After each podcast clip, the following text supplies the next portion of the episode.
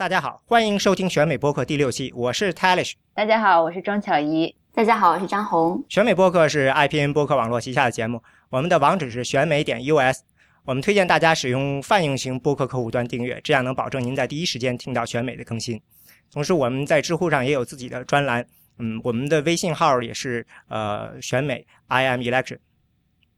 呃，今天在正式开始前，我们要向大家做一个通知，就是我们加入了 IPN 的会员计划。大家如果呃选了我们的会员的话，交了我每月呃每个月的会费呢，我们会为大家为会员呢提供会员独享的每日资讯。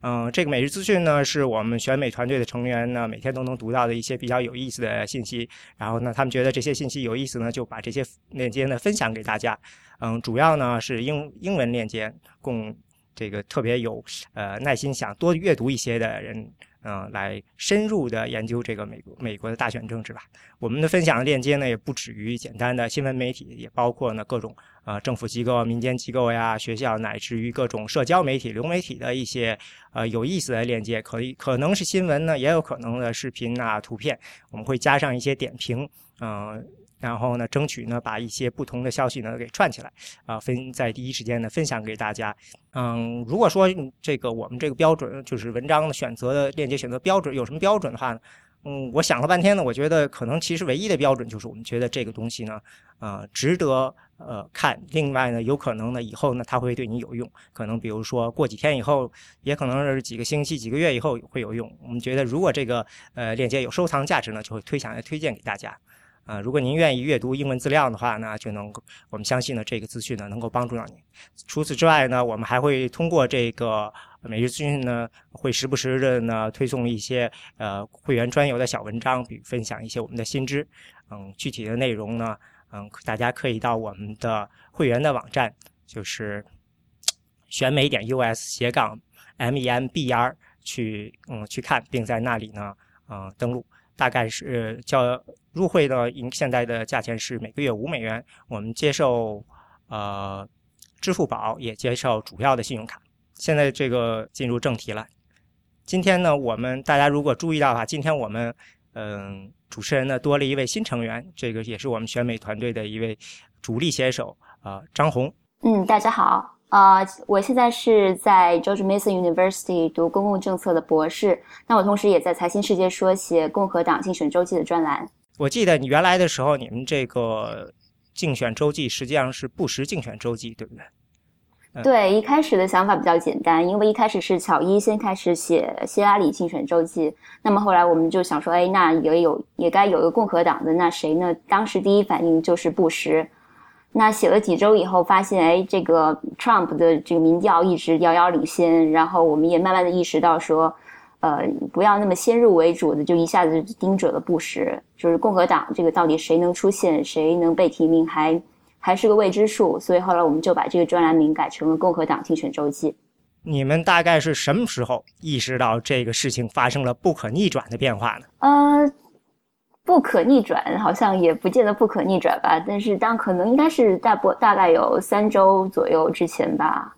就之前没有太把这个专栏名字当回事儿，因为呃也不是什么特别特别正式的一个专栏名，只不过我们放在微信号里边后面有个标签。但是后来我也是慢慢的觉得，是因为我们每周的在这个选材的时候都发现。没有办法就围只围绕布什一个人来写，因为你你要需要，因为共和党里边其他的有这么多候选人呢，然后每个人都有故事，每个人都有新闻，那特别 Trump 又是新闻特别多的，那就是觉得嗯，还是应该把这个选材的范围呃有所拓宽，那同时在专栏名字上面有所体现，然后后来就想，嗯，那就把它改掉吧，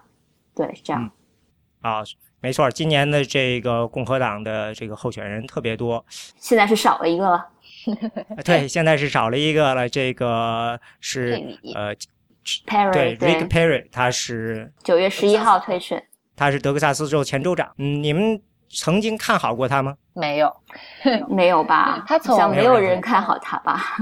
对他从那个上一次选举的时候，就因为口误。就是让大家让很多选民对他的印象就不太好。他在他在那个被问到说哪三个那个联邦政府机构他要他要砍掉他要就是取消掉的时候，直接就说了两个，第三个怎么都想不起来，然后 oops，然后 那个 clips 就成了当年的那个就是竞选必看的那个笑料集中的，就是最最有意思的一个之一吧。然后就是现在的话，就是这一次选战里面，川普也还就是经常会嘲笑他，就是说，哎呀，这个人看起来就不怎么聪明。然后他在当州长就是这这一年里面，还因为那个就是陷入这个有这个呃有人在告他嘛。对，是民主党要告他了，故意的。对，是的，就是有陷陷入在这个就是案就是这个诉讼里面，导致他的这个呃叫什么 fundraising 就不太好。这个其实我觉得不是主要原因。呃，这个因为这个案子基本上我因为我在德州嘛，所以我比较了解了。这个案子基本上就是为了告他而告他，因为呃他做的事情嗯大概是这样的。因为德州呢有一个巨大的这个投入了很多钱做这个癌症研究。呃，但其中呢，就是大家都申请嘛，然后其中呢有一笔钱送到了一个达拉斯一个公司，然后还是一个组织，大家就说这个组织其实跟这个 Rick Perry 有关系，所以呢，这个是幕后的操作。嗯，据我对这方面了解，是这个这个经费的确有很多呢，可能大家很多人都说，嗯，得有需要有平衡的成分在里头。但是这件事情呢，结果呢，就有一个调查这个检察官去调查了，这个检察官呢是个民主党检察官。在 Austin，然后这个检察官呢，结果有一次呢，酒驾被抓了。酒驾的时候，他被抓住了后，他骂了一顿警察一顿，是被录下来了。于是呢，大家就要求这个检察官呢要辞职。呃，他开始不愿意嘛，最后呢，就呃，Rick Perry 就说：“你不辞职，我马上开除你。”嗯，然后呢，最后呢，双方妥协了。双方妥协了，那个人就说：“他本来坚持我，我不，我就不再连任了，我就退掉了。”最后反正就。经过这么一番以后呢，有人就说，那个 Rick Perry 呢，就是呃做的过分了，他不应该说利用这个机会去就是威胁对方，因为呃这肯定是因为他调查到了跟你有关的事情。但是呢，从理论上呢，其实 Rick Perry 做的这些呢，又在其实是在他职责范围之内。嗯，因为加上了这个他要大选，有人要这些，所以呢，呃，所以有就有人推断呢，那民主党这时候告他，肯定是因为呃如果现在告的话呢，极有可能在二零一六年呢就就会上到法庭上去。所以呢，这个时间算的比较好。但是我当时看，绝大部分人都认为，或者说几乎没有人认为这个案子能够告成的。所以他们都认为这个案子起诉他就是纯粹的政治原因。但是大部分人也不认为这个事情会有影响。啊，我个人觉得，这个是这个 Perry 这次很失败呢，其实恰恰是因为他这个他试图挽回这个上一次大选中他做出的这个比较错误的这个表现吧。就上一次的大选，你刚才说了他。三个不，他只念出两个，他很郁闷。所以呢，我看他这次的时候呢，他非常强调这个准备自己的这个呃，在政策上的准备。他就意思就是，我上次连这个三个自己的政策里的三个不都说不出来，我这次一定要把政策准备的好好的。结果他准备过度了，因为这个 Trump 出现了，Trump 根本就不谈政策，所以他的那套呢。就是这是很正常的，你觉得自己错误了，所以你上来就要修正自己的形象。但是呢，这个四年之后时过境迁，然后呢，他原来那套策略都不管用了。嗯，一下子，连这支持的人都被这个像 Ted Cruz 啊或者其他人呢被扒走了不少。所以这就本来是看着大家觉得二零一二年时候还是一个非常强势的候选人，到这一次的时候出来就显得非常非常的被动。对，而且像他这样，而且这次因为有这么多参选人，然后又有一个 Cruz 跟他跟他是同一个州的，然后他个人好像也没有什么非常鲜明的特色放到这十七个人里边，所以我觉得再加上上就四年前的那那个口误给大家留下印象太深刻了，所以我觉得他可能一开始就没有多少人会看好他吧。嗯，呃，还有一个特别有意思的就是他其实，呃，我不知道你没有注意过，他就是宣布参选。宣布参选其实是一个挺重要的活动，我估计，呃，不过他宣布参选，他是在一个好像在 Dallas 那儿的一个机库，是一个这个 C 幺三零，因为他以前当过空军飞行员，所以呢就选了那么一个地方。那参选其实那个宣传呢其实挺失败的，为什么呢？因为你宣布参选嘛，一般你在那儿做讲话，会周围会有一大堆的人在后面众星捧月在那儿讲，呃，在看着你，呃，然后你在中间在那儿讲，对吧？但是如果你去看那个照片，我不知道你们还能找到没有？呃，照照片是 Rick Perry 站在中间，然后两边呢各站着一彪形大汉，这个就是目光是滞色呀，呃，然后留着那种短呃这种特别短的胡子，络腮胡子，但是特别短的头发也特别短的，这个站得直直的，连头都不带动一下。就是你们看到这样一人站在他两边，你们第一个反应是谁啊？黑社会吗？我觉得一般人肯定会觉得是保镖，但事实上呢，不是。其实它整个主题呢都是拥军爱国，所以两边各站的两个是前美国海军陆战队这个特工特种部队这个 SEAL 的两个功勋这个士兵。所以为为了体现这个，但是问题就是他也没让他们穿军服，穿的都是西服，没人知道他们是谁。两个人又特别不上镜，看着就跟这个两个特工就是保镖似的，所以就让人感觉是好家伙，你这个宣布参选，还以为有人会来谋杀你，是不是？从那个我就是就是一个小笑料，我觉得这这个说明整个他这个竞选团队在这个他的形象这个刻画上啊，就有点失误了。所以，这美国大选真的有太多这种这很很多窍门了，很多这种一点闪一点闪失都不能有，也不能说一点闪失都不能有。但是呢，这个他真是好多小闪，我估计他会他是就是没有找到机会挽回，或者说没有找到正确的感觉了。这个具体到最后，嗯，按不过只有真正在他团队里人才知道发生了什么了。那你们觉得下一个倒台的人，就是下台的人会是谁啊？因为我觉得现在猜的最多的应该是 Gilmore 吧，就完全悄无声息，连辩论都没有上，连对辩论都挤不上。对他好像，我看他好像说是他一次自己单独主持的竞选活动都没有。像这样的人，不知道他参参选的他的目的到底是什么？我觉得一般要参加竞选的话，基本上就是这么几个目的嘛。呃，一个目的是要当总统，另外一个目的就是。呃，抢个风头，把提高提升一下自己的政治形象。还有呢，就是要竞，其实说白了就是，如果本党成功以后呢，呃，努力争一个内阁部长的这个位置，或者呢，在竞选中看看能不能有机会当上副总统候选人，这是比较常见的几个考虑了。但是现在看起来，像他呀、Patky 啊，都不太清晰。嗯，对，可能他们也确实，我觉得筹款的难度应该会很大吧。你们要是问我这个 Party 或者 Gilmore 是谁干啥，我也真的说不出来啊，说不出来。对，完全在媒体上也没有没有太多的没有 visibility，就是说，对，嗯，媒体也顾不上报道这些人了，十几个人在那儿呢。嗯，对。那所以我们还是回到这个，这都是，呃，就算是参加了这次这个昨天的这个总统辩论的，也都这个没什么意义的人。呃，我们还是回到这些昨天这个总统辩论比较重要的人吧。嗯。我估计这个今这个大部分的听众是不会有，呃，力气去看这个三个小时的辩论的，很累人。对，我反正没看完，我也没看完。呃，我我推荐大家，如果你真有兴趣的话，CNN 有一个三分钟精选，大家可以去看一看，把里面的一些这个所谓的 sound bite 这种，因为这次的这个辩论。这个大家吵得很厉害嘛，他们把一些这个比较雷人的、比较攻击性的话呢，都给嗯收集了起来，可以去看一看。嗯，我们所以就这次呢，就准备呢，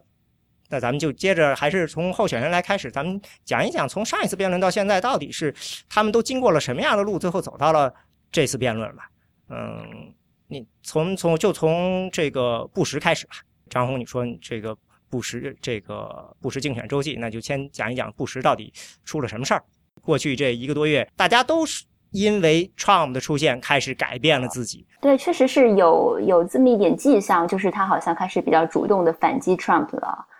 然后包括就是几周前是说那个所谓的那叫什么，就是呃什么 Anchor Baby。对，对，就这点是被被媒体，我觉得是被媒体炒起来的。我我当时我并不认为说那就是布什他开始要主动反击 Trump 的一个表现。我觉得完全是因为因为媒体老是在那儿问啊问，他不得不回答。我觉得不是，我觉得是故意的，是吧？但是为什么呢？呃，我说一个，我觉得什么时候我觉得这是他们开始了？呃，是我注意到。大概就是在你们改名的那段时间，大概八月二十号或者之后的那那一个礼拜里头，有一次，呃，游天龙还提到了说，Trump 居然跑到阿拉巴马去做这个呃研就是活动去了，说阿拉巴马那个民权运动当年多热闹的那个那个县，他居然跑那儿去了。那次活动的时候，支持这个布什的那个 Super Hack，这个 Right 是叫什么来着？就是 Rise Right to Rise。Right to Rise，他们呢弄了一架借了租了一架飞机，上面弄了一个横幅，大概写的是这个对 Trump 会呃提税，大家要选嗯 Jab，就是弄了一个大横幅在上面飞。对对对，其实后来是后来其实是比较明显，包括他们这个竞选团队做了广告，就是说真实的 Trump 是什么，然后把以前一个老的纪录片给挖出来，然后就说啊，以前 Trump 是一个其实是一个支持民主党的，然后就是然后用。杰布其实从头到尾就是一直在强调说啊，我是 proven，我 conservative，我是有过我的记录的，我执行过这些政策。那 Trump 其实就是一个假冒的，这根本就他没有任何人表现出他是保守主义的一个忠实信徒的那些这这些历史。他其实过去是非常摇摆不定，甚至还支持了很多呃民主党的政客的，包括希拉里，包括呃这个民主党的这个呃。呃，众议院的领袖 Pelosi，所以呃，确实，我后来其实是比较明显的，他是真的是是准备跟 Trump 对着干了。这其实挺有意思的，因为我记得《纽约时报》还特别写过一篇文章，在 Trump 刚刚参选的时候，呃，布什很高兴的，布什团队认为这个 Trump 主要是在抢 Scott Walker 的票，所以呢，他们可以借机发展自己。对，其实我对我其实挺赞成这个分析的，就是我当时我也写过一篇，就是说这些。呃，你共和党这些参选人他怎么去应对 Trump？那我觉得其实最不需要着急的就是就是 Bush，就是 Jeb Jeb Bush。他因为他们两个他们的基本盘其实差异很大，其实他没有必要去跟 Trump 之争 Trump 的那些支持者，他完全就可以非常很很悠闲的等着他们那一帮就是反建制的那些人互相掐，然后他到适时的时候再再再再去争取。部分的支持就可以了。他，我觉得更需要着急的肯定是像 Scott Walker，还有其他的这些这些人。对，对，但是似乎他感到了，肯定是感到了什么，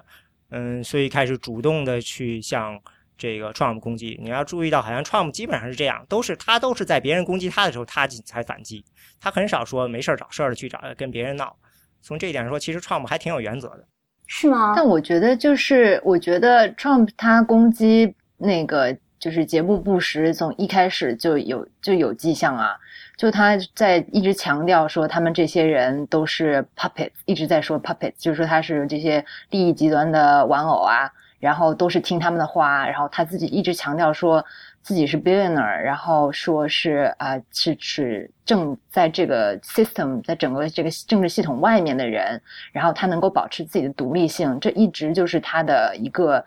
标签儿吧。他一直在是他的标签，但是他不是说这种进行这种人身攻击的。但是他一直在一直在他他人他人身攻击很多，而且他一直在攻击，就是说不想要克林顿和不想要布什。然后他打这两，他把这两张牌打出来的时候，就是就是在就是拿拿准了这个民众对现在这两个政治家族的不满。然后呢，我觉得一开始杰布布什他们的团队是。低估了这种不满的程度，到川普他搅起这一股旋风之后，开始觉得说，哎，有点不妙了，应该应该就是再再不回击的话，就有点来不及了。因为一开始如果就是杰布他是本来就是一个非常他的他给选民他想要给选民的这种形象就是一个很镇静、很有对就是很有政策立场的这么一个候选人，而且比较阳光的那种，对。对，就比较比较成熟，不是像那个川普这种就不靠谱的。但是没有想到，结果就川普这种不靠谱，反而是让选民就是嗨起来了。这会儿他就急了，然后就开始攻击。像我觉得他一开始就是，嗯，他自己表现也是有点不好。就是他在最开始的时候，比如说问那个 Planned Parenthood 或关于这个女性的这个，一张嘴就得罪了很多女性选民啊。然后对于这个就是。这个什么西班牙，呃，就是他对于这个啊拉美裔，对于这个拉美裔，他之所以把这个引到 Anchor Baby，其实也是想说保住他的这个保住这个怎么说，保住他这个拉美裔的支持，然后往一个就是政治就是这种。啊，对他来说损害比较小的一个伤害，一个对他来说损呃损害比较小的一个团体，比如说亚裔，亚裔本来就比较哎小众啊，然后政治势力也不是很大，但是拉美裔就得得罪不起啊，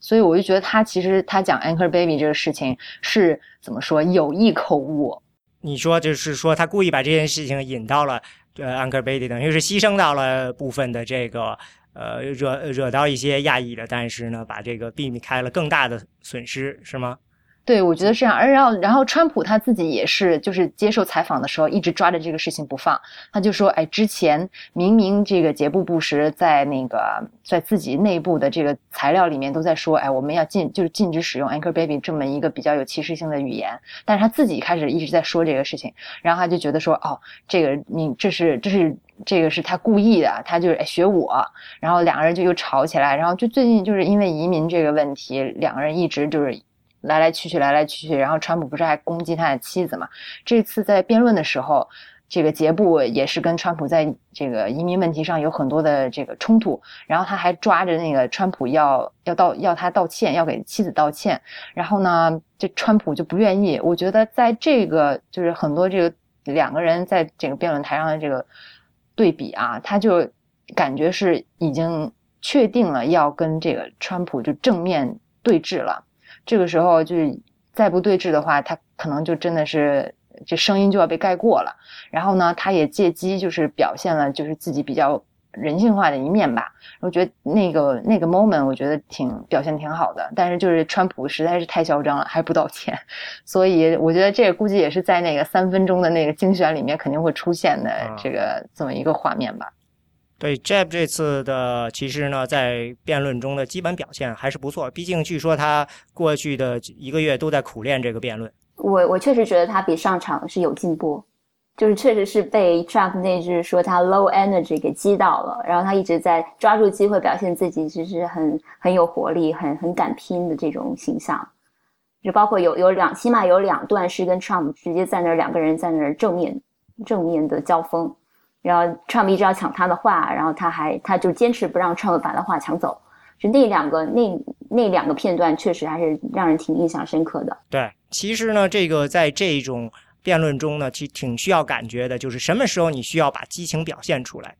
嗯，就像刚才巧玉说的，这个呃，不是需要为他自己的老婆辩护这个事情。其实最经典的案，我不知道你们看过没有。九四年的这个民主党总统候选人辩论，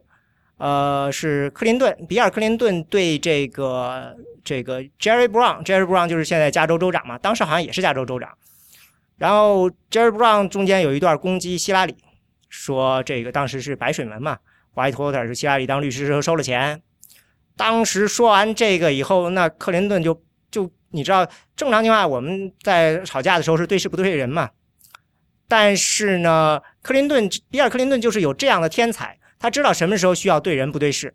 呃，不讲道理，而且呢，群众还会欣赏你，就是这种时候，然后他就蹦起来了说。呃，Jerry Brown，你这么说，跟你说，你怎么骂我都行，但是你要骂我老婆，我跟你说，如果今天是我老婆在这儿的话，你根本就没有资格站在台上跟他辩论。他就这么说。然后呢，这个底下的那个就，然后 Jerry Brown 马上就软了，说，然后 Jerry Brown 来下一句特别搞笑，说不是我说的，是这个 Rafa Nadal 给我看的，然后就把等于把另外一个这个呃政客给拉下水了。然后最后这边。两个人就在上面吵起来了，然后底下那主持人就说：“停了，停停停，你这个 Bill Clinton，你的意思就是说他说的都是垃圾，对不对？”Bill Clinton 说：“没错。”然后说：“好了，那这事儿就这么完了。”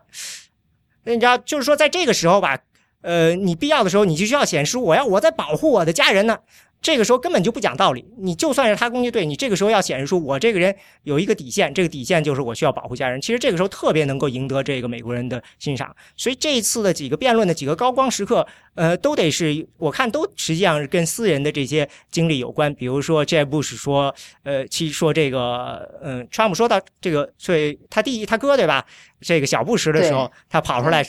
He kept us safe。其实这话说起来挺搞笑的，来了个九幺幺，怎么叫 kept us safe 呢？但是说那话的时候特别的义正言辞，说说你不能这么说我哥，然后大家确实都被感动了。对，其实他可以看出他真的蛮动情的。他说那句话的时候，就是他整个人，因为他，因为他，我觉得他一直他站在 Trump 旁边，一直都对他是笑笑，挺客气的。就是尽量的不要被 Trump 的那些言论给给呃激怒，但是就说到他哥的那句话的时候，他是真的有点就是怒了那种感觉。你看他的表情能看得出来，包括他说到他太太的时候，就说我太太也在台下，他是 love of my life。然后当时他那眼睛里面真的放光，那那一刹那我也被他有点感动到了。所以我觉得就是这些政客，他们就是我觉得不是不是一直是一个非常，我觉得他比较矜持。他一直在想怎么样能传达一个正确的信息，他不敢他把自己的个人的那一面太往外放，但是就是有这么两个很短暂的片段，看到他一些这内心情感的释放，我觉得他其实应该在这方面多下点功夫。就像你说的，像当时克林顿那样，该把自己往外放，该显得不理性，该显得非常感性的时候，就该显得就要就要显出来，不然的话，我觉得他真的是很难得到就是选民这种由心的。自心底里而出，而这种这种支持，但我觉得其实这个很难呢，因为我觉得就是对于政客来说，这其实是就是怎么说，有点有点，你你是有点在表演，但不是每个人演技都那么好，有的人是天生的能做这个。其实奥奥巴马真的是这方面艺术家，我是非常佩服他，他这种他他的个个人魅力。然后包括我们上次说到的，你拜登在受接受那个采访的时候，他那种那种感情的流露，然后讲他的一些他整个人生的体会，然后这种这种情感的释放，虽然说可能就是因为他是这么一个真情流露的人，他就没有办法去选总统，但是我觉得是那样的时刻是是最抓人的，是最有号召力、最有感染力的。说起来，就是在辩论的时候，那个 Carly。他也是有一个 moment 很感人，对，就是他们在辩论那个嗯 drug 呃 drug policy 的时候，吸毒是吧？对，他和 Jeb 是各有一个高光时刻。对他就是在说啊，他就是在说说自己的女儿，自己那个嗯，他就是丈夫丈夫的那个女儿，就是他他女儿是三十多岁的时候，因为吸毒过量，就是就是。呃，有死亡嘛？然后他就说他亲手埋葬掉了，就是一个孩子，所以他要告诫大家一定要注意，就是说，就是这种吸吸毒成瘾，并不是，并不是就是就跟杰布呃杰布布什四十年前吸的那种大麻差不多，这个是一个很严重的事情，就是会夺掉人家就会夺掉生命的一个事情，就不能够当儿戏。然后杰布布什也挺逗的，他自己在上面承就之在在那个嗯，费奥丽娜说话之前，他就在他就自己承认说自己四十年前吸了一次大麻，然后还特别搞笑，在那个 Twitter 上还发了一条给他妈妈道歉，然后还很很多人都点赞。但我觉得那个时刻就是大家就大家很喜欢看见这些参选人有这么一种就是人性化的时刻吧，我觉得。那个，那昨天晚上的这个辩论也确实是让很多观众就是虽然很长啊，然后但是也是有这么一些闪光的时刻吧。对，那个绝对是这个 Sorry Mom，这这不是在这个 Twitter 上，绝对是他团队做的，因为这个好像是在辩论中间完成。我看，呃，我觉得很聪明。对，这个绝对是团队的高光时刻，因为他现到现在是两万七千个转推，当时的时候，呃，其实在半个小时的时候就有一万五千个转推。嗯，一下子就等于是，我觉得我看了看这个 Jeb Bush 和这个 Fiorina，其实基基本上都是这次这个辩论中辩论之后，他们的搜索数都是有相当的增加的，所以都都应该算是因为这几个情呃瞬间吧，我觉得加分很多。嗯，但说到这个感情的流露，确实是女性会更有优势一点，因为就是相对大家比较容易接受说女性更感性一点，然后。如果是男性，就是好像比较难掌握这个分寸。你如果太感性了，好像又让人觉得你好像不是感觉不太对。所以就 f r o l i n a 在整个，他就只在十六十十个其其他的男性候选人中，她是唯一一个女性。然后我觉得她真是占了很大的便宜。啊，我觉得其实不光是如此，她主要还是有这个 Trump 在那里头。嗯，像我刚才你说的这个情况，其实仔细想，嗯，这个跟 Trump 的出现非常有关系。就是，呃，Trump 出现以后，大家其实都在思考，就是呃，为什么会有 Trump 这样一个情况？所以每个。整个从这个共和党那边，他们都得考虑说，这个 Trump 出现代表什么？因为从一定程度上说，Trump 出现并不应该是一件从呃，并不应该是个绝对的坏事。因为呢，嗯，他带走这么多人，说明呢有这么多人可以被拉出来去竞选，所以你就要需要研究他为什么 Trump 为什么带这件事情让大家特别郁闷，就是因为他不是传按传统意义上的去，呃，把一部分选民划了出来了。他并因为传统上我们都把选民按照简单的都。简单的把他们按照从保守到自由派的这个画成了一个单一的轴向，但是如果这么看的话呢，Trump 几乎在这个最保守的和保守派以及中间派上，他赢得的支持都差不多，所以大家就很郁闷，就在想到底发生了什么事情。呃，其中呢有一个理解就是说呢，Trump 是属于真正的这个英文叫 authentic，就是他真正本真的，他表现出来自己，他没有任何政治家的那种假面。但这这个东西呢，呃。超越了这个其他的，因为你你去赢得这个候选人，你基本上呃不是候选人，你去赢得选民，你基本上一种呢就是说我有领袖魅力，我个人魅力，还有一种就是我的政策迎合你。呃，如果从政策角度讲，就你是假设大家是理性的，但是从这个领袖魅力上，你是感呃讲究大家是感性的。那这个 Trump 显然是证明了说，在现在这个阶段，大家不太在乎这个具体的政策。比如说 Rick Perry 肯定就完蛋了，因为他太太理性，太讲政策了。其实这个希拉里也有点这种感觉。那现在这个 Trump 呢，就证明了说。大家要把这个自己真正的本真的一面表现出来，不管是他，或者是这个 Ben Carson 或者 Fiorina，其实都有这种感觉，就是说他们这样，他们作为局外人，说白了就是假设，就是我这个就是本真的。所以你看，呃，基本上所有的这些好几个候选人都试图往这边转。嗯，这个，嗯，Jeb Bush 肯定这他的高光时刻其实也是因为这个原因。但相比起来，像 Scott Walker 这样的人失利，嗯，很多人指责他，就是认为他。他太政客了，嗯，他很多东西大家都觉得他不够保守，因为他以前的时候是这样，现在变成那样。其实同样的东西呢，其实你完全可以扔到创普身上，说创普也是经常是翻来覆去，但是呢，没人觉得创普就是不真实。当然，Scott Walker 这么做了，大家就觉得不真实，他就没把自己那个，呃，这个的让人觉得他自己是在。真实的一面，所以这一点呢，就是 authentic 这个词呢，其实现在太关键。大家于是呢意识到了，Trump 把这个东西推到了一个非常高的高度，所以每个人都试图去呃往这方面去靠。我个人觉得，在呃这是对所有的候选人来说，在现阶段，他们意识到这是一个很重要的一方面。但是我其实是觉得，就是 Trump 他真正让他凸显出来的，就是本真 authentic，这只是就是。一方面，但是我觉得更背后更大的是一种美国民众对于现状不满的这种一个浪潮。对，你说为什么是现状不满呢？就是就是说，觉得政治家有他的政治假面嘛。但我我觉得不完全是政治假面，他真正就是挑起让美国人嗨起来，是在说这个美国在国际竞争中落后了，工作没了。然后移民来了不安全，拿走我们的工作，在这美国变成了这个垃圾场。这这是他的另外一面，这个我就想说，这是另外一面，就是说刚才说的是他作为这个这个真正局外人的一面，还有一面呢，就是呃，刚才说我们研究光从这个所谓的呃意识形态的极性上说，但是呢，嗯嗯，从另外一个角度，经过再仔细看这些民调呢，大家现在说发现了，其实 Trump 呢。真正他是比较的，呃，获得比较多的支持的，更多是在这种蓝领、蓝领的这些共和党。另外呢，还有就是他把女性确实惹的比较多一些了，嗯，所以呢，他在这个他在性别差异上是比较大一些的。这两点呢，基本上他获得的这个支持呢，就是确实是。呃，蓝领比较害怕自己的工作被移民和这个外国人夺走的这些。呃，事实上，Rick Santorum 其实也是打着这个旗号的。我我觉得就是 Trump，我们不要太高估 Trump。我觉得我们可能会就是很容易高估 Trump，因为。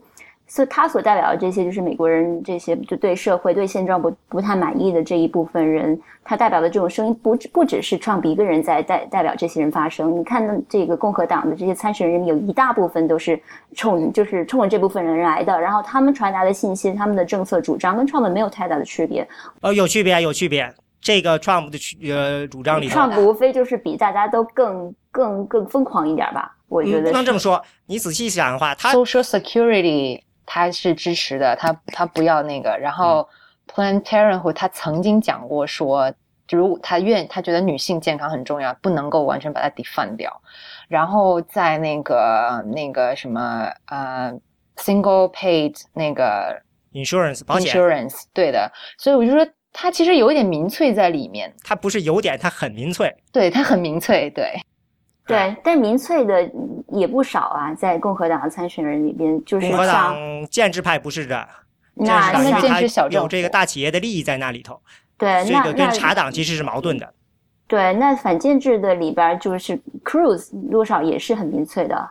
然后还有其他人，嗯，那 Ben Carson 也是一个，也是其实也是民粹的一部分，他也是一个走民粹路线的，基本上可以说，就是我觉得民粹的人在共和党里不不真的不少，但是我觉得为什么 Trump 这次会这么红，就是因为他真的跟他原本的这个 celebrity 这个名人效应关系太大了，然后他又是一个这么口无遮拦。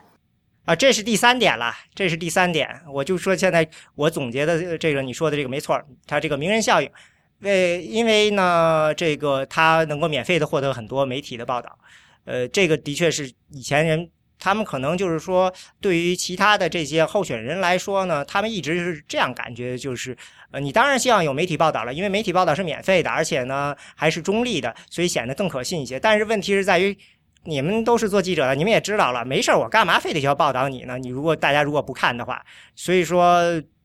这么多年这个竞选下来，大家最后还是意识到，呃，还得还得靠钱，还得要钱钱去堆广告。虽然效率低一点，大家不太相信，但是你还得堆。但是呢，Trump 呢出来了后就把这个颠覆了，所以弄得大家呃意识到，呃，这个给他了一个特别大的灵活度，就是他可以轻松的通过调动媒体来避开这些对他不利的一些锋芒，他就改话题啊，干什么的，呃，或者说利用媒体来集中的去击溃一个人，他能够比较利自然的，非常非常的，呃，他知道怎么样利用起这些自己的资源。嗯，你跟说的好听点儿可以这样说，但说的难听点儿就是他比较不要脸嘛，就是他可以说一些完全超越底线的话。我觉得这是一般，我觉得有一点点道德感，有一点点对对这种比较 decent 的人都不会去这样说这种话的。所以我是我主张是旗帜鲜明的反 Trump，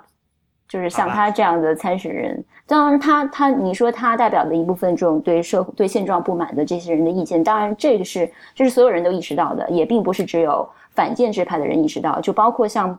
这 Bush，他是一个建制派的人，他也在口口声声的说啊，我们要要改变华府的这政治，要改变过去七年来在奥巴马的这个治理之下的一种种问题。大家都是在因为竞选大部分时间都是在说这样的话题，就说我们对过去的很多东西我们做的不好，很多东西已经走上歧途了，我们现在要改变，怎么怎么样的，这些都是很很正常的竞选中会用到的话语。所以我还是倾向于认为，Trump 它是一个是一个传播学现象，不是一个政治学现象。它真的是一个非常独特的例子。呃，我也不认为以后还会出现像他这样的人，也不认为他的这个他的这种策略会对其他的候选人会有什么参考价值。嗯，这个我现在是完全不同意。但是因为因为你主要你看到了，Trump 其实现在变得很大，他变化非常大，他的整个策略都在变，都在变温和、变正面。他。你可以说他开始时候他是在玩票，但是他现在其实很严肃。嗯，也许他后来，也许他是一个比较可能一可能他的策略有一个阶段性的转变吧，这也有可能。嗯，明显的，因为他这次在这个，嗯，注意他在辩论的时候，他比如说，嗯，这个最简单的就是女性话题 Fiorina 那件事情，他明显的就该输就输掉了。他故意的，我觉得他这个他这次。辩论的时候，有时候你会觉得他不是那么的凶狠。除了刚开始的时候，我觉得，呃，我记得他在接受采访的时候，他之前的采访的时候他就说他故意的，他说我这次辩论不会那么咄咄逼人。嗯。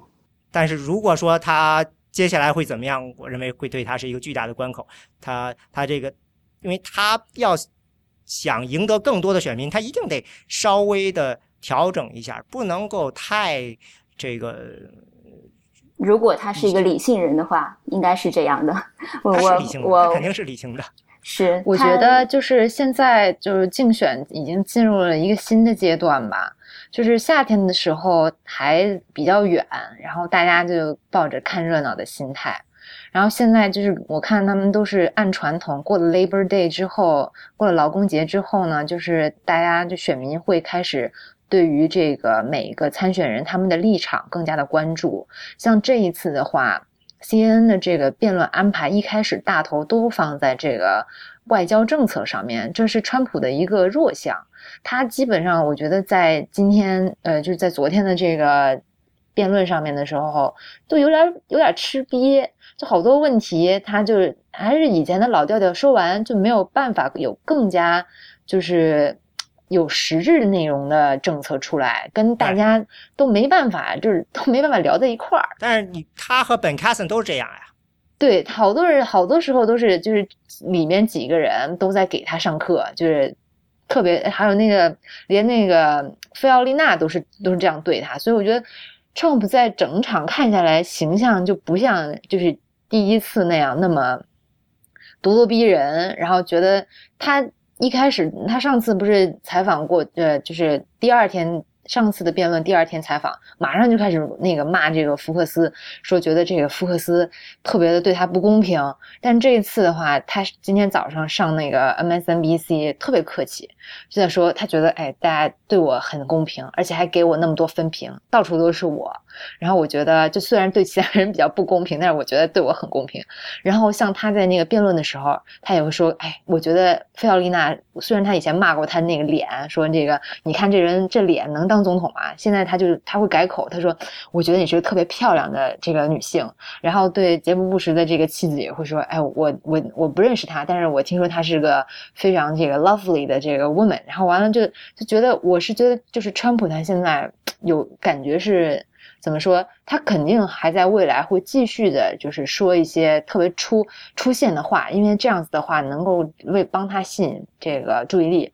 但但是就是肯定是会就一步一步更加更加认真吧？我觉得。对啊，我记得《纽约时报》这句话用的是 discipline，就是说他更。克自制了，但是他的就是说，也还是存在他在这个辩论里边说一些非常不得体的话，就包括他一上来就无缘无故的骂那个 Ron Paul，呃 Ron Paul，说啊你跟他根本就不应该来，他是第十一名，本来就不应该，人就太多了。然后是后来又说到这个长相的问题，就是说哎我没有说过，我我之前没说过 Paul 长相不好，但是事实上他还是有蛮多地方可圈可点，就大概是这个意思。就是说一些非常的不着边际的话，我觉得他的本性是这样的，也许他的呃他的团队他实际上是要转移话题，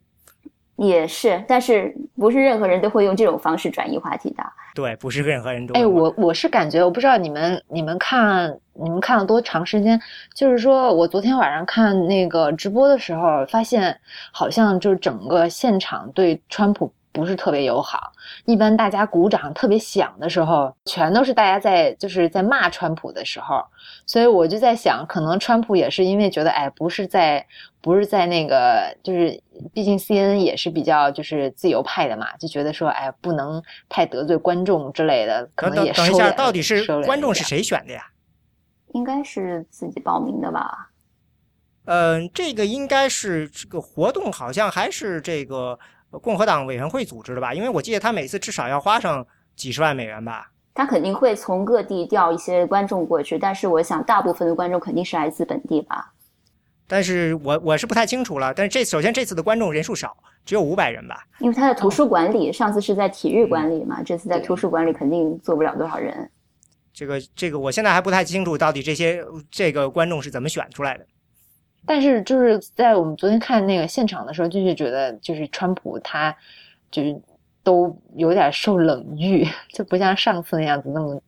那么有有回应吧。反正不过没关系，反正最终还是由在电视机前的朋友大家来做出决定的。刚刚说到这个外交政策的话题嘛，我觉得这这是让我对那个 Florina 特别印象深刻的一点，因为因为他他们三个没有从政经验的人，Trump、Carson 和他。我觉得这个本来是大家认为外交谈外交都会是他们三个的弱点，结果 f e r i n a 表现非常强势，他一下就一一连串的一口一口就是一连串的数字，然后表现出自己非常有准备，然后对外交政策也很有想法，这一下就把他跟其他两个没有从政经验的人给区分开来了。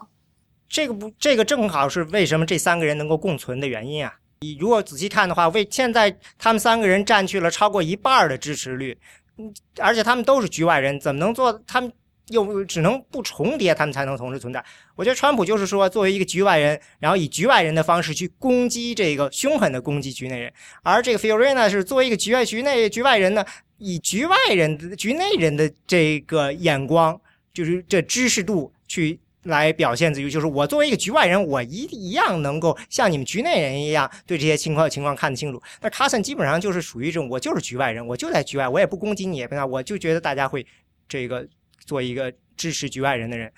我觉得他们的这三个人的完全三个不同的态度，才能让他们到现在还能并存，不然的话，必然会有一个人吞噬到另外一个人的情况。对，这对，当然这也说明能力的差别吧，我想。因为啊，对，菲奥内拉在上一次的时候，好像他在外交政策上就很强势。嗯，我觉得他。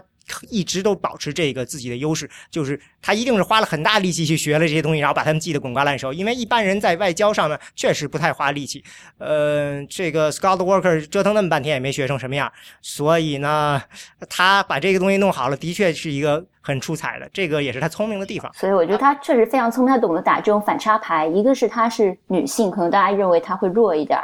或者，然后在外交政策上没有从从政经验，作为商人可能外交也不太了解，但他特地去把这些地方做足，然后打下这个反差，让观众留下深刻印象。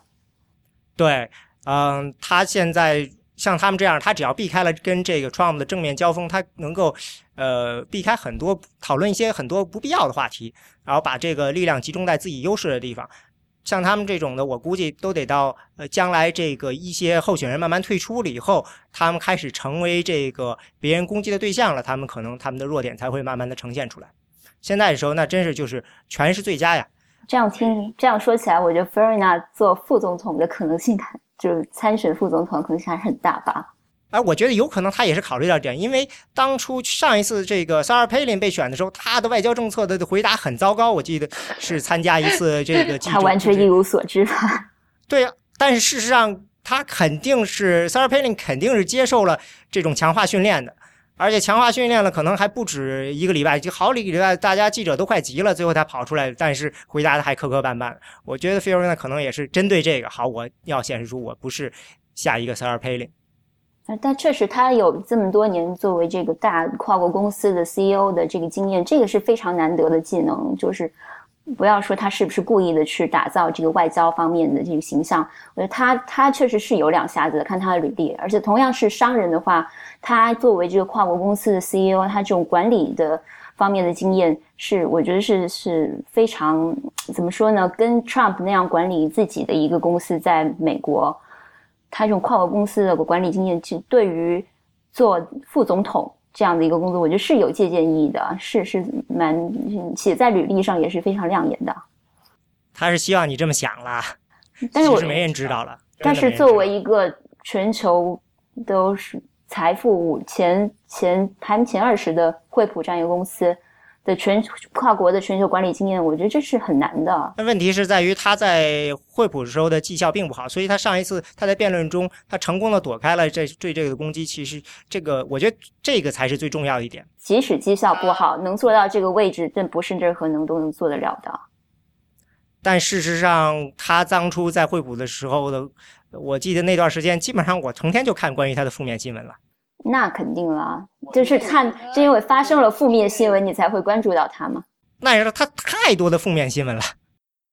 对啊，如果是正面的时候，你根本不会去注意到，你你也不太清楚其他的类似的跨国公司的 CEO 是谁嘛？就是因为有了负面新闻才认识了他。但是我觉得，就是他不管怎么样，他做到这个位置，因为这个真的不是说啊，嗯，靠其他的一些花拳绣腿就能做到那样的，是多年在这个商界打拼出来。今天。在这个辩论会上出现的人，没有一个人应该是花拳绣腿了。那也是，但是就是说，如果说之前的经验能够对做总统或副总统有一些嫁接，有这经验有直接的建议的话，我觉得像他这样一个跨国公司的经理人、顶级经理人的经验是有借鉴意义的。我觉得他是希望你这样想的。嗯，他不管他希不希望我这样想，我都这样想了。对，我觉得就是。关于这个 Carly Fiorina，他之前那个 NPR 有一篇关于他的文章，我觉得还蛮有意思的。他就讲说，他之前嗯去那个马里兰大学，他申请那个 MBA，然后因为自己错过了 deadline，但是呢，就是就虽然错过了 deadline，但是他跑到学校去，然后去跟那个跟那个呃学校的就是招生老师，还有就是学院的老师聊聊完之后，老师对他非印象非常的好，直接就是把他录了，然后还给了他一个那个就是学校的这种呃助助理教职呃助理的这种呃工作吧，然后他就很多就是我觉得就是从这种小小故事吧，可以看出来他是一个对于机会就一定要抓住的那种人。然后我觉得关于就是在惠普工作这段经历，不说他的这个成功与否，但是我觉得，因为他那个时候不是八九十年代嘛，那个时候对于女性在在这种他是应该高管，在是两千年上下吧？嗯，我觉得就是那个时候，我觉得就是美国对于他在他在这么一个大公司里面生存，我觉得对在这种对女性的壁垒还是蛮蛮多的，这个必须得承认吧。我觉得他们能他能够在从这个机构从他从 ATN 呃 ATNT，然后到惠普这些大机构里面一步一步这样走上来，就八十年代九十年代他的这个成长的这个 career path 就可以看出来，他其实是一个非常就有目标，然后就会一步一步去做的人。然后我就觉得他在昨天晚上的辩论里面。就是经过统计，他也是抢话最多的人，动不动就说：“哎，我要说一些什么，我要说一些什么。”对他抢话成功率最高。对，抢话成功率最高，所以就可以看得出来最，后一句话。对他就是那种上一场辩论，他就是突呃，就是怎么一枝独秀，然后能够窜到窜到现在这一场，然后窜到这场之后呢，他还就钻缝儿，一看到有机会就马上就开始说，所以我觉得他是一个，就是反正是我觉得是这在接下来这一段时间，我们都可以好好观察的一个参选人，非常有意思。是的，我觉得我我如果你们仔细注意的话，他其实是一个非常非常就是策略非常非常的清楚，而且呃每一次都死死的咬住自己最熟悉的东西的是。对，最邪门的就是他讲这个 Planned Parenthood 的时候，他能把把伊朗什么都串在一起。对，真的很会抢话。对啊，很呃，很适合他知道自己的强项是什么，他就一定要守住这个，他不会去讲那些对自己弱项。所以我认为他现在不是这个大家的矛头所向的时候，他坚持这个是非常有效的，因为到头来都是说大家都是打这个领头羊嘛，所以说他现在没有那么大的压力，大家还对他敬他一些。嗯，但我想接下去一段时间肯定会有很多的媒体报道关于他。啊、对他现在现在看起来就是他 Ben 还有 Ben Carson，哎，咱们还没有讲 Ben Carson 呢。你们觉得接下来他和 Ben Carson，呃，会取代 Trump 吗？Ben Carson 好像有这个苗 Carson 头，对，最近势头很猛哎。对，他干了什么呢？主要是就是在政策上面比较，嗯，是 social conservative，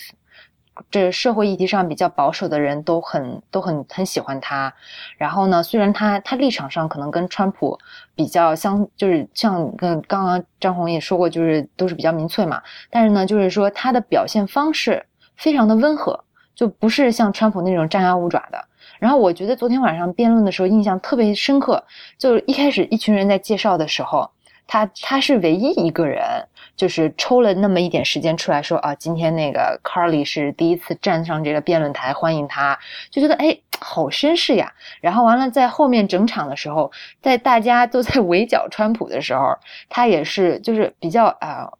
比较不直接攻击他，然后也是呃比较温和，像比如说他们在。最后不是辩论那个疫苗问题的时候，就川普就说了半天，说那个疫苗跟跟这个得这个 autism 跟这这个个自闭症有关系。他作为一个医生，他是他是很鲜明的就说啊，这个是研究发现是没有研究到现在都还没有发现这两个是有有有关系的。但他不攻击川普，他也确实说那个，但是很就是这个疫苗的这种推广背后确实有很多大政府的这个行为在在在在背后动作吧。然后他还说，那个川普说了一堆之后，他说他不说这个川普就都在在说这瞎话，他就说，OK，he said OK doctor。OK doctor 是之前川普攻击他的，就说他虽然做到这个就是首席这个大医院的这个首席的这个非常明明星医生，他是名医了，对他是名而且国际级的名医。对，结果就是川普就是 Trump 就说了一句 “OK Doctor”，但是他就是在那里就是把这个当做一个这个呃这个一个梗就抛出去，然后全场都在鼓掌，还觉得哎很有风度。我就觉得就是 Carson 在这个整个辩论上，就很多人都在吐槽啊，说他其实比这个 Jab 更 low energy，但是他就一说话就就是挺就是让人就觉得就蛮蛮有信服力，可能也是这种医生。当医生久了带来的这种东西吧，而且我觉得他在美国其实很有名儿，又出过书，然后又办过这个，就是办过这个非营利组织，然后在这个大的这个公司里面当过 board member，是很有，就是就怎么说很有爱心，然后名声又很好的这么一个人。你们知道有一部电影叫《Ben Carson Story》吗？Gift 呃，Gifted Hand，right，就是那个就是什么妙妙手仁医还是什么？就我忘了那个，反正就是那个，就根据他，他当时好像我听说他那本书到现在都还在卖，然后那个他自传，然后完了那个书的这个呃收益就是投到他这个竞选里面，当做这个竞选经费来着。我好像是有看到报道是这么说的，反正就很有名，所以我觉得就是他是就是川普的一种温和温和绅士吧，对，挺挺好的。就从一定程度上说。上一届大选的时候的这个 Herman Cain 到这一届的时候就分裂成了三个人，可以这么认为。你是认为是 Trump、Carson 和谁？Fiorina。嗯，都是局外人。其实呢，开始时候如果没有 Trump 的话，Fiorina 跟这个 Ben Carson 就是完美的一个呃继承人，Herman Cain 的继承人。但是呢，这个出来被 Trump 搅局了。我认为从开始，我记得我上一次我们谈他们的这个辩论的时候，我就是这样认为的。我觉得就是有 Carson 跟那个 Fiorina 他们两个人在的话，对于共和党来说是一个好事儿，就是说可以吸引这个少数族裔还有这个女性。对就是现在，反正我觉得根据现在看到的这个报道和民调吧，就 Car 那个 Carly 他现在就是让很多这个民就是。怎么说？共和党里面就比较就温和点的这种女性嘛，都开始愿意就关注这个这个事情，所以我觉得他们他们在这里面就是对于共和党缓和他们这种哎呀仇视仇视少数族裔仇视女性的这种这个牌子啊，是挺有挺有挺有帮助的。其实你刚才对这个 Fiorina 的表示的支持吧，很像很多女性自然对希拉里的认同，有点儿有点儿嗯，因为其实这这种认同是完全是从他。很多人对希拉里认同是从职业成功上的认同，而并不是说对这个人整个成长经历，呃，有这个一种怎么样的认同，就是觉得她是我们职业女性的代表，有这种直接的一种觉得可以认同。我觉得就是就是 Carly Fiorina，她在。对待希拉里这个问题上面也很有技巧，我觉得他就是每次我很喜欢看他就是采访的时候就讲这个，就是他在他之前有一个采访，他说他到现在仍然非常的就是他用 admire 这个词，他说他仍然非常的就是呃就是可以说崇拜吧，但是可能中文比较重点，他就是非常 admire 就是。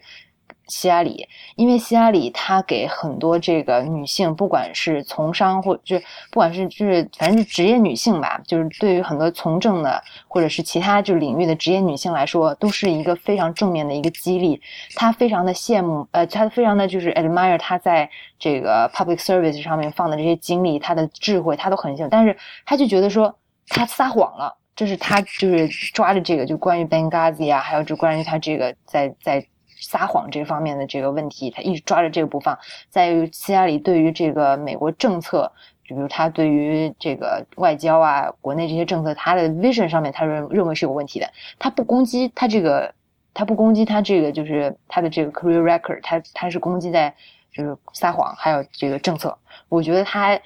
采访的时候还，我觉得表现还不错。所以他们现在其实，呃，Feel 不管是 Fiorina 还是 Ben Carson，他们的策略还是比较的对头的，而且呢，他们没有受到这种特别大的压力让他们改变。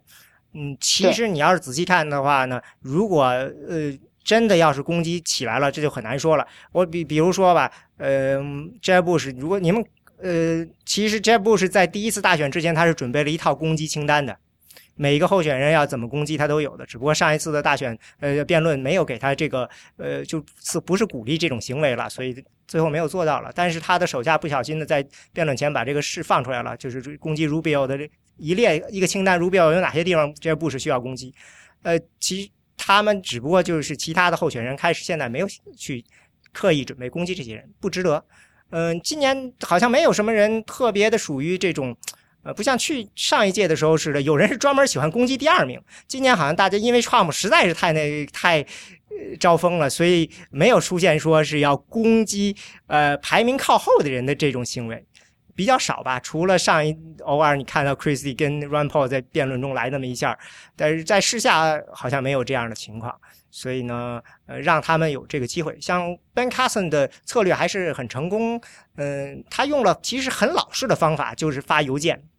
发邮件方法，但是他用这种方法得到了相当多的这种草根支持，多到了呃，基本上我觉得是，如果看分布的话，那真是就是呃，到处每个州都有他的呃，零星都都有他的支持者。因为他，因为他是不是本来就是他之所以能够这次出来选，就是在政坛上有一些有点风生水起，跟跟茶党应该是有很大关系的吧？我想他茶党应该是有很有相当一部分人会很支持他，然后会组织起来帮他助选。对，然后他用的策略呢，其实比较接近零四年的时候民主党的策略。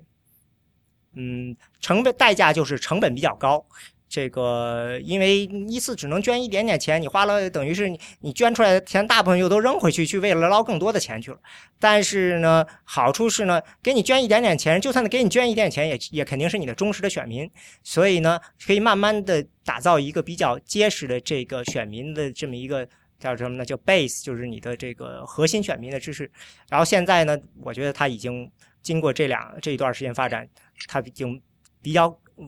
这个稳定了。所以你看新的这个呃报道里就说，现在一些。嗯，比较有钱的人也开始比较重视了，把开始准备给他钱了。说白了就是把他当成一个比较严肃、认真、真正的有实力的一个候选人了。所以接下来呢？但是你们认为，就是说，因为因为我还是认为，像 Carson 这样应该不太可能最后赢得提名嘛。那如果说别人提被提名的话，你觉得选他当副总统的搭档的可能性大吗？会有人愿意选他吗？除了除了 Trump。当个内阁部长吧，部长是很有可能的，但是这个候选人应该看游天龙写的那个副总统候选人的技巧，因为这里有很多需要平衡的东西，所以完全是要看是谁现在会成为候选人，然后才能决定这个呃副总统候选人是谁。所以现在的情况是，而且呢，你不知道就是他这样人，如果到时候。嗯，他们现在因为 Trump 现在还在这个前面嘛，所以说其他人没有拿获得真正的压力，就算是有压力，一般也是 Trump 使出来的这种压力。你没有看到，就是说其他人都在攻击你时候是什么样子？那很多人就像 Herman Cain 似的，当他到了这个真正到了领头羊的时候，那各种各样各方压力全都冲上来了，有的时候。很多人就那个时候就不知道该怎么处理了，然后很快就崩盘了。他是这个是 Herman K 那年是好多女的说出来说跟他有有私生子什么的，对吧？然后就就哗就崩盘了。嗯，所以呢，你不知道会是这个时候会是怎么样，所以只能说是现在呢，只要 Trump 还在前面呢，我觉得对他们来说呢，嗯，都不是特别大问题。但是，一旦 Trump 现在因为 Trump 现在，我觉得下月下个月对他来说是一个很微妙的一个月，所以。这个一旦他 Trump 如果不是在前面的话，其实从一定程度上说，整个竞选就回归到一个正常轨道，大家就觉会觉得有迹可循了。那个时候，嗯，就会就会很有意思了。这些不管，因为肯定是不管是谁冲到前面，然后大家就一顿乱棍要把他打下去。嗯，我是觉得就是第二次第二场辩论之后，因为 Florina 和和 Carson 这样出来以后，肯定会分流很多 Trump 的原来的支持者。嗯，另外还有一个就是。其实 Rick Perry 还是会有，还是有很多金主的。嗯，这些人其实会在这次辩论的时候再挑选下一个支持者的。对，要开始下注。对，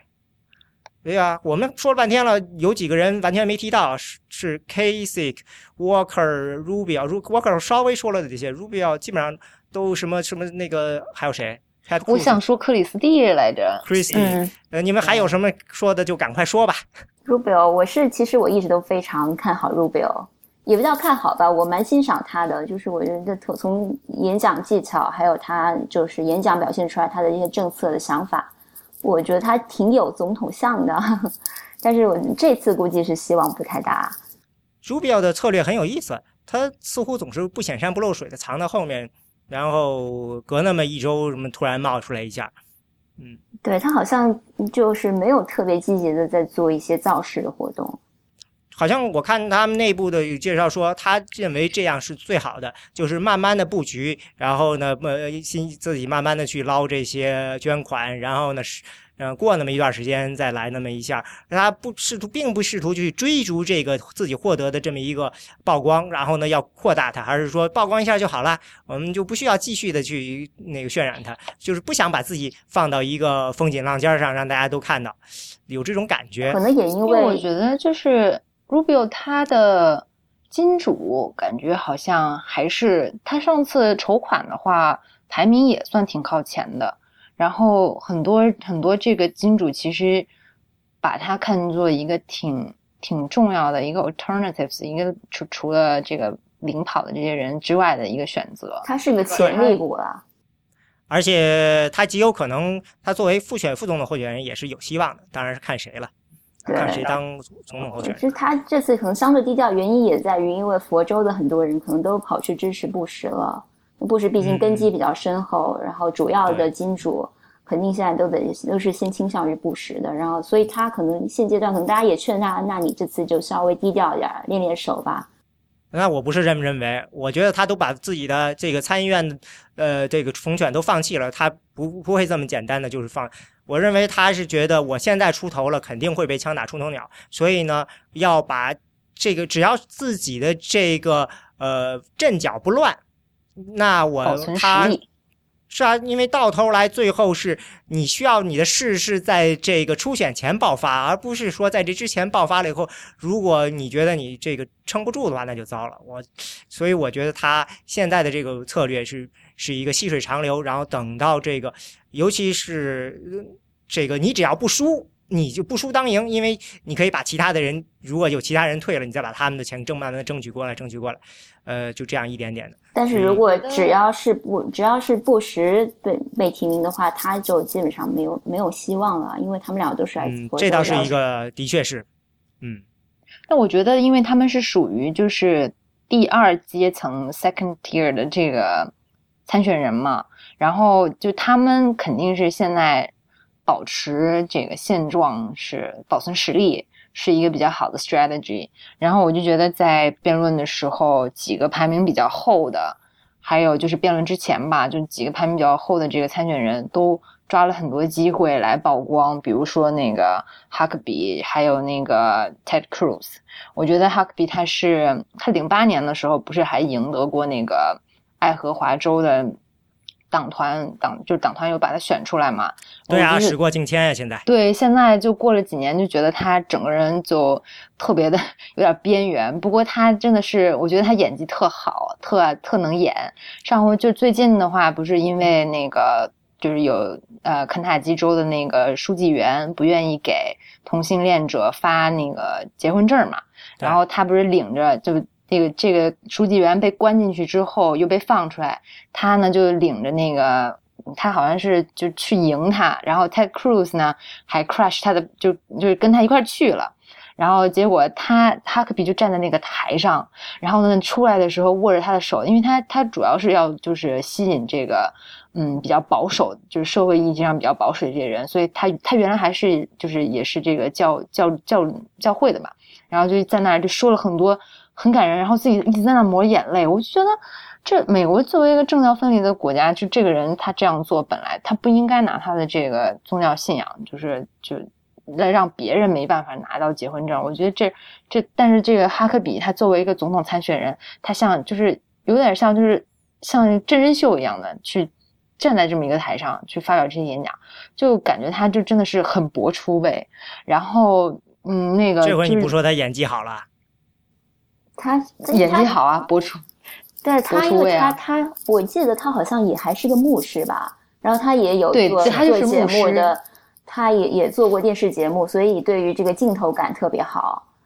所以他综合他这这几方面的优势，他他表现出这么一个公众形象，也也很在情理之中。然后我就我觉得 Ted Cruz 也是最近也很抓，就是抓机会来表现，比如说 Planned Parenthood，还有那个呃伊伊朗伊朗 deal 伊朗的这个核协议，然后还有最近一直在，因为就是很快这个政府呃就是国会又要开始讨论这个预算案了嘛，然后如果再再讨论不过的话，没有通过这个预算的话，很快政府又要面临关门。然后 Ted Cruz 之前就是。导致这个政府关门的一个这个始作俑者吧，现在继续在这么闹，但是我觉得现在党内对他的这种就是风格好像就有点儿，就特别是建制派吧，就非常的反感。我觉得我就觉得可能最这他们两个应该会是这几个月应该还会再闹一些幺蛾子吧。然后嗯，克里斯蒂的话，我想知道就你们觉得他表现怎么样？我觉得他有点太用力了，哈 哈他也他也是非常就是想在第二次第二场辩论中能能表现突出一点儿，他的位置也现在也非常岌岌可危吧。但我觉得他好像真的还是对我来说，从我的角度看，就觉得他有点太过用力，有演的太过用力那种感觉。我同意，你注意到克里斯蒂在讲的时候，他看观众看的特别的，呃。怎么说呢？殷勤。我在推特上看到有一个人发一个推写的 “Christy，不要再看着我们了。”而且就是，我记得是好像主持人问到一个关于关于就是呃，可能是关于伊拉克战争的问题吧。然后他就他估计是事先准备好了一段特别的声声情并茂的一段说辞，关于九幺幺的时候，他跟他的家人怎么怎么样，就经历了那个。然后其实那个问主持人问的问题跟九幺幺是没有什么直接关系的，然后他就硬是把九幺幺的这段给表演出来了，就很明显他是准备过的，就是很煽情的一个点，说九幺幺的时候他他妻子其实当时是在那个世贸大楼旁边两条街区以外，然后他就很担心自己会会成为一个单亲，然后很担心就是妻子会出意外什么的。对这个些段子都是挺重要的，像 Rubio 这次的缺点就是他一些段子已经是老梗了，至少对于我们来说，但是他又搬出来了，一个是喝水那个，一个是他他自己他父母的这事儿，他所以呢，可能效果就要略差一些，因为这个表演嘛，你总是需要让大家感觉这像是一个全新的故事似的，嗯。但我是觉得，就是克里斯蒂他有就这一次的辩论，我觉得。嗯，就除了表现太过之外，其实我觉得他还还可以，因为我觉得他他在新州嘛，然后就是也是一个比较 colorful，就是个性比较鲜明的一个人。就是说，虽然虽然大家都在说，哎，觉得克里斯蒂不是很就怎么说，就是不太可能选上啊，因为新州经济又不好，然后他又有那个什么，哎，大桥门的事情在在牵着绊着。就是说，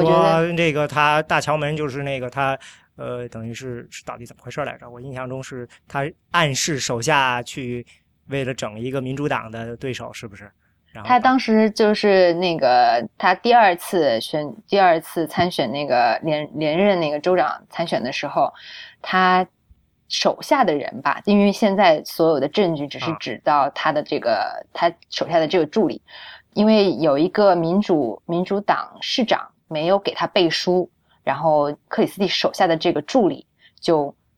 写了一个信，要求他们呃，就是偷偷指使吧，就是指使这个 MTA 的人把这个桥给把那个就是纽约就是纽约这边纽约新州这边蛮蛮重要的一个就是交通交通要道一个桥给关了，然后导致了这个这个市啊好几天这个交通大混乱，然后完了就是克里斯蒂一开始的时候。他反正我我是我个人觉得，反正 so far 这些证据什么跟克里斯蒂看起来没什么关系，而且他真的是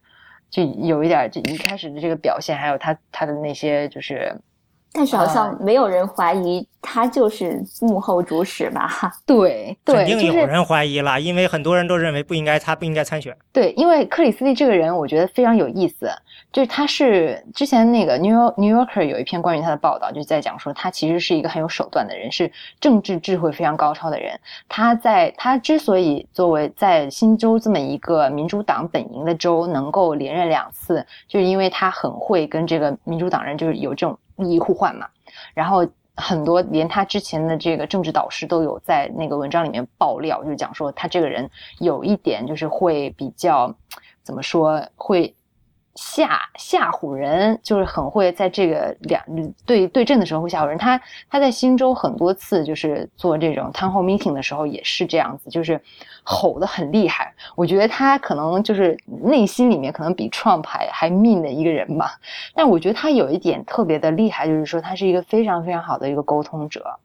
我觉得就是刚刚你们觉得他演的太过的那些地方，但是我觉得其实像我看到的这个，就比如说他在最后这个 closing 的地方，他也是哎跟观众说说哎你现在可能在看着电视，但是关于这个投票啊，关于这个就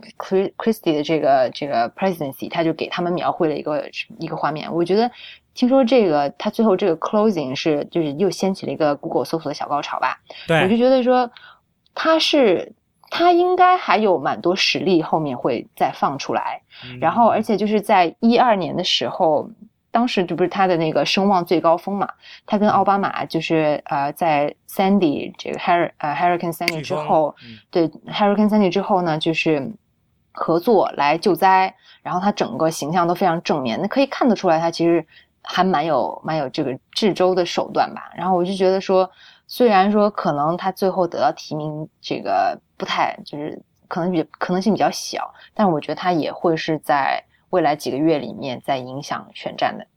现任州长基本上这次都没有什么希望了，我觉得 Walker 啊、Christie 啊、Kasich 啊。因为呃，这次至少现在意识形态上面的分歧太大了。呃，那边要求的一些保守派要求的纯粹性，这些作为州长必须得权衡利弊的情况下无法满足。所以说，他们的作为州长的一些优势，就是他们的政绩，很多时候一旦被细细细的剖析，就会发现说，其实跟保守派的很多要求相距甚远。所以他们这个会成为他们最大的一些这个问题。就比如说 Kasich 在讲的时候。你知道吗？在 Twitter 上，这个 Heritage Foundation 这个这个基金，他就就转这些 Twitter 就是 Casey，呃，闭嘴吧，这个 Casey 你疯了吧？就这样的，就转这些东西。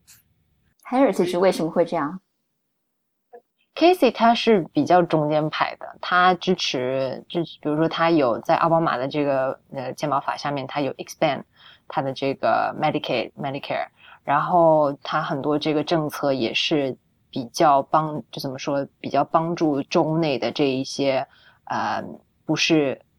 比较弱势的一些群体吧，所以他们可能觉得他一直增加了很多这个政府的支出，然后就觉得他不符合他们这种小政府的概念。还有一个就是伊朗危机，他说伊朗协议，他这说这个伊朗协议你是不能够直接撤销的，你必须要跟其他人怎么怎么样。他说到这个时候，我印象中这个海尔对方这个推特就冒出来了。因为那边是坚决的反对伊朗这个协议的嘛。我觉得我我自己是很很很喜欢 Casey 的。我觉得我觉得他是一个很好的就是大选普选的一个参选就是参选人。但是感觉共和党内就现在确实是在这种情况下，他要冒出头挺难的。像第一场辩论的话，他真的是。